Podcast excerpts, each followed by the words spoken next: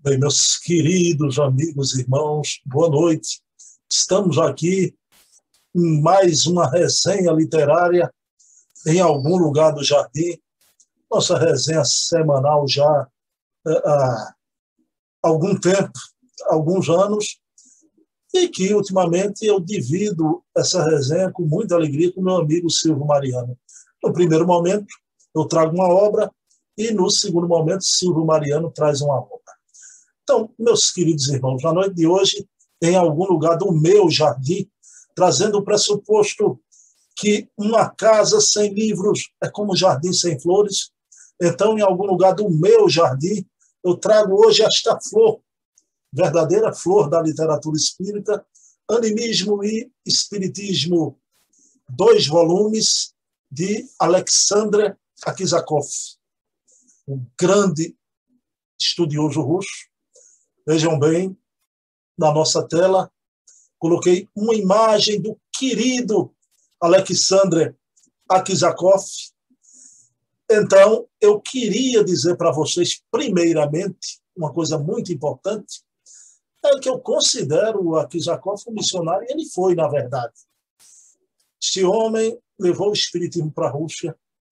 Ele nasceu em 1832 em Ripliev, na Rússia e desencarnou em 1903. Foi diplomata, conselheiro do czar Alexandre III. Vejam bem, só homens de, de honorabilidade, de cultura, eram conselheiros de um czar. Então, foi conselheiro do czar Alexandre III e se dedicou ao estudo do Espiritismo. Para vocês terem ideia, ele participou daquele grupo Minerva, que, junto com o William Crookes, foi estudar Eusapia Paladino, junto com Charles Richer, com Lombroso, e o nosso querido Alexandre Akizakov também estava ali junto de William Crookes nas experiências que ele fazia com a médium Florence Cook, nas materializações de Kate King, que são as maiores materializações de todos os tempos. Mas quando o querido, vejam bem, ele esteve lá na Itália, analisando o Japa Paladino, então esteve em Londres com Crookes, analisando o espírito Kate King materializado, mas na Alemanha, ele, em resposta a um grande médico alemão, Eduardo von Hartmann, que dizia que os fenômenos espíritas não passavam de força nervosa, de alucinação, coisas do inconsciente, é quando ele resolve responder ao doutor Eduardo von Hartmann com a obra Animismo Espiritismo. Vejam a categoria desses homens. A resposta vem através da obra, de duas obras notáveis. A gente está acostumado no, no Espiritismo, animismo é quando o médio coloca aquela parte dele anímica da sua própria alma né, na comunicação. Mas aqui o doutor Eduardo Van Hack, ele colocava numa craveira comum toda a fenomenologia espírita como força nervosa, alucinação, coisas do inconsciente, e o Akizakov dá um banho né, com esta obra, que é a sua obra mais famosa, né? Animismo e Espiritismo. Ele tem outras tantas. Vamos ver que Silvio vai trazer daqui a pouco. Então, foi um missionário, senhor, né? um homem que levou o espiritismo para a Rússia, um homem culto e uma vida dedicada aos fenômenos espíritas. Agora, aqueles fenômenos que comprovam a imortalidade da alma. Volto a dizer, eu comentei isso com um grande pesquisador, Samuel Magalhães. Eu disse, Samuel, eu não entendo como tantos companheiros, até espíritas, dizem, né? Que não a ciência um dia vai comprovar a imortalidade da alma. Vai comprovar? Você já comprovou. Né? Com Richer, com Crookes, com Akizakov, com Lombroso, com Dr. Chiaia, com Tartaruga, com Alfredo Russo Meu Deus do céu! Grandes sábios de uma honorabilidade, e Akizakov foi um desses. Né? Então, na noite de hoje, em algum lugar do meu jardim, eu trouxe esta flor, verdadeira flor da literatura espírita, animismo espiritismo de Alexandre Akizakov. Então vamos ver o que o nosso querido Silvio Mariano vai nos trazer no segundo momento, que é aquele momento já da uma conversa. Silvio conhece muito de Espiritismo, né? conhece muito da história do Espiritismo, aqueles fenômenos notáveis da sua pesquisa na noite de hoje, com certeza, quando ele falar em Akizakov. Vamos constatar isso agora. Num piscar de olhos, vou sair daqui e estar com meu querido amigo Silvio Mariano. Bem, como eu falei, meus queridos irmãos, é num piscar de olhos, estou aqui com meu amigo Silvio Mariano. Silvio, querido, boa noite. O que é que você nos traz na noite de hoje, Silvio? Boa noite, Bruno. Boa noite a todos os que nos acompanham. Eu vou trazer é, para nós estudarmos a noite de hoje um, um cidadão russo chamado Alexandre Aksakov um vamos dizer assim, um missionário. Ele veio desde assim sua juventude, ele já se dedicava às coisas assim da alma, havia lampejo no íntimo dele.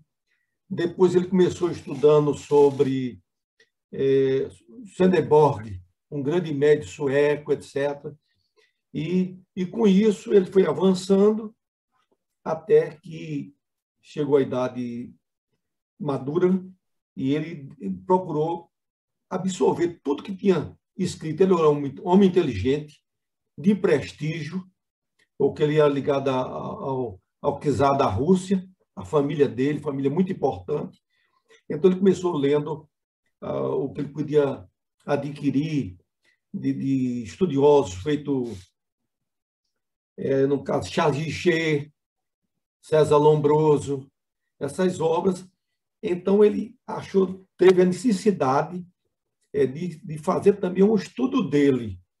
Então, com isso, o Alexander Alexakov, além das, das obras que ele é, publicou, nós temos aqui um caso de desmaterialização, que é um caso, vamos dizer assim, para quem estuda os fenômenos, é, vamos assim, é, é, é, é penetrar para saber como como é o processo para uma pessoa, um médio, desaparecer, se desmaterializar, e nós sabemos que esses fatos são reais. E ele aprofundou de tal maneira esse estudo, que nesse caso aqui, ele fez uma análise do, nesse livro, um caso de Madame Esperance, e também o caso que foi acompanhado por William Crookes, com a sua médio. Então, ele faz uma análise, vai exatamente consolidando, e que nós verificamos é que, normalmente, é, o que o Espiritismo sempre informa, e a, e a espiritualidade, é que os fenômenos, quando existem, não fica limitado, vamos dizer assim, a ficar um país, a Inglaterra, por exemplo. Nós, inclusive aqui no Brasil, nós tivemos casos também de desmaterialização e que foi analisado. Silvio, querido, eu queria saber de você se, se é verdade, não é? Você falando agora em casos de desmaterialização, uma notável médio né, que, que o Akizakov analisou, a Elizabeth Sperrance, foi verdade que ela tinha um fenômeno de desmaterialização, Silvio, e que Akizakov estudou? Exatamente ela, ela na, na realidade, houve fenômeno com ela de desaparecer, e ele queria saber como é que, o, quais eram os elementos, não só espirituais, como materiais. Porque nós somos um, um, um corpo humano é um, um grande laboratório. Como é que aquilo desaparece e para recompor? Então, no caso, ela, ele começou esse estudo com Madame Esperance, que era uma média famosíssima. Essa média fez coisas impressionantes. Ela colocava um, plantava uma semente, na mesma hora a semente crescia e frutificava. É algo assim, e deixarmos todos nós, vamos assim, é, deslumbrados com a informação dessa. Ela também é, foi uma pessoa muito atuante. Inclusive, tem um livro que foi editado pela própria Federação Brasil, FEB, a FEB, sobre eh, atributos através de fotografias de livros sobre Madame Esperance. Então, no caso de, de, de Madame Esperance, houve, é, vamos dizer assim, esse caso. Aqui no caso do Brasil, nós temos informação através de Gesso Simões. Ele tem até no YouTube aí várias, é, é, vamos dizer assim, divulgações. Então, ele, ele morava no Rio de Janeiro, mas ele, ele foi dado uma missão, não sei como, se, se foi a cidade dele, em Caratinga, em Minas. Então, ele deslocado quase 800 quilômetros para participar, no, acho que no fim de semana, né, nesse centro. E esse centro, é, vamos dizer assim, é, tinha uma, um, uma tarefa muito grande em relação à parte de curas. Então, o caso de lá do gesto que ele comenta é que lá nesse centro teve uma noite que inclusive apareceu lá Chico Xavier materializado. Aí ele pensou que Chico tivesse desencarnado, mas ele chorou bastante assim quando viu Chico emocionado. Então, depois Chico deu informar, e a espiritualidade informou que não tinha desencarnado, não. Ele estava dormindo quase, quase 800 quilômetros de distância, lá em, em Uberaba, se desdobrou para Caratinga, e lá ele ficou conversando, ele presente, doutor Bezerra, é, Sheila, é, Zé Grosso, e, ao mesmo tempo, é, ele disse que, é, muito animado e de uma alegria total, Emmanuel estava presente também, materializado, e porque nós temos que tirar uma, uma certa ideia, as materializações, né, teve uma, uma época que foi muito intensa. Então, disse que o próprio, próprio Divaldo, uma vez lá em Caratinga, ele disse que a, a parte das curas estava, vamos dizer assim, chegando ao final, que a nova fase do Espiritismo era do conhecimento. Porque nós sabemos que o fenômeno atrai muito, mas, na realidade, os resultados para a doutrina não são tão. A pessoa se está doente, fica bom, no outro dia, daqui a 15 dias, um mês, ele não quer mais nem saber que ele foi beneficiado pela espiritualidade. Então, esse caso de Jacimões, o médium lá, o nome do médium era, era Antônio Salles. Diz que era um homem assim, muito pouca cultura. E quando foi um dia, lá na, né, numa das reuniões, ele foi chamado lá pelo, pelo espírito. Quando ele chega, se depara na, no local onde estava o médium, Cadê as pernas do médio? O médio tinha desaparecido, só estava as calças lá, sem as pernas. E, e, e, logo em seguida, uma senhora que fazia parte do grupo disse: ah, os espíritos trouxeram as duas pernas, botaram aqui no meu colo.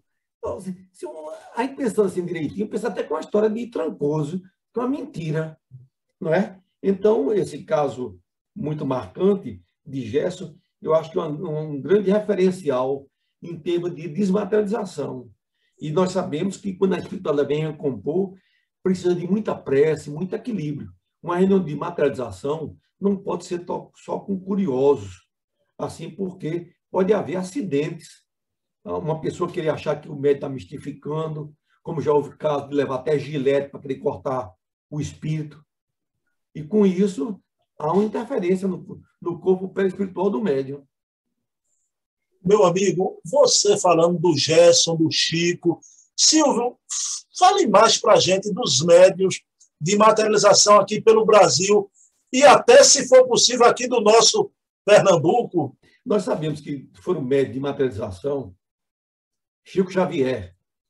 Chico Xavier chegou a um ponto de que, naquela época, em 1950, eh, fez uma cirurgia na casa dele cheia materializado utilizando um, um, dispositivo de laser que, segundo, segundo o próprio Divaldo, é, ele, vamos dizer assim, é, achava que podia ser até uma coisa meio maligna.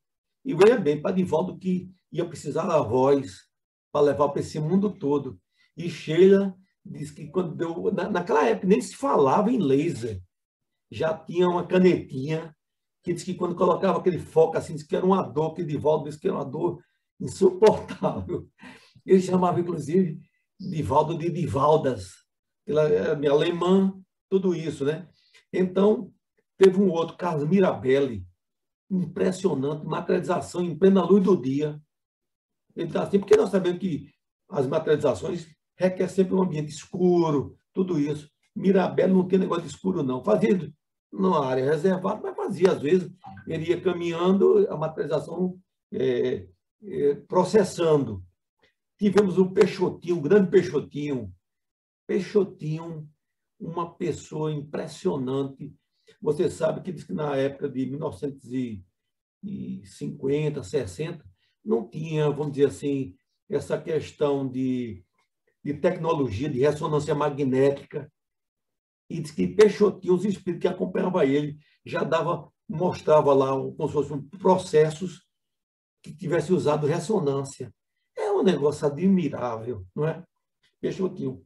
O próprio Divaldo Pereira Franco, que é médico também de efeito físico, seu Alfredo acompanhou várias materializações e, e disse também que Divaldo materializava em, as claras, de um freio lá que materializava sem precisar estar num ambiente escuro. No caso de Ana Prado, lá em Belém do Pará, ela também chegou, inclusive, com fotografias. Teve um, um, livro aqui de Nogueira Farias, que foi lançado, e recentemente, poucos, uns dois ou três anos, foi lançado por Samuel, que você até entrevistou no seu, no, no seu blog. Samuel ele, Magalhães. Magalhães. E ele faz uma análise, inclusive ele mostrando, ele vê a dona é, a médio, praticamente, vamos dizer assim, ela sentada na cadeirinha de, balanço, de palhinha, e daqui um pedaço de TV translúcido, como se o corpo estivesse desmaterializando. Então, é um, uma coisa, vamos dizer assim, admirável. E eu que eu já presenciei uma materialização, uma só, uma só. Então, é, é algo que requer. Eu, eu, era muito curioso e queria ver. E também conseguindo. Mas é, é, um trabalho desse é um trabalho de muita responsabilidade. Primeiro, é a segurança do trabalho espiritual, que diz que é uma proteção, muitas vezes, de índios, de caboclo, protegendo aquele ambiente.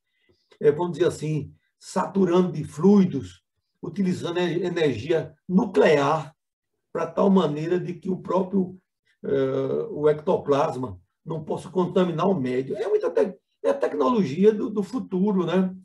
Então, é, é no caso assim, é, esses assim mais é, de, de, uma de casos de desmaterialização assim mais acentuadas e temos esse. Agora, Silvio, se você puder, eu queria que você trouxesse que pouquíssimas pessoas sabem aqui em Pernambuco, eu acho que quase ninguém, não é? Porque fez época aqui, né, Silvio?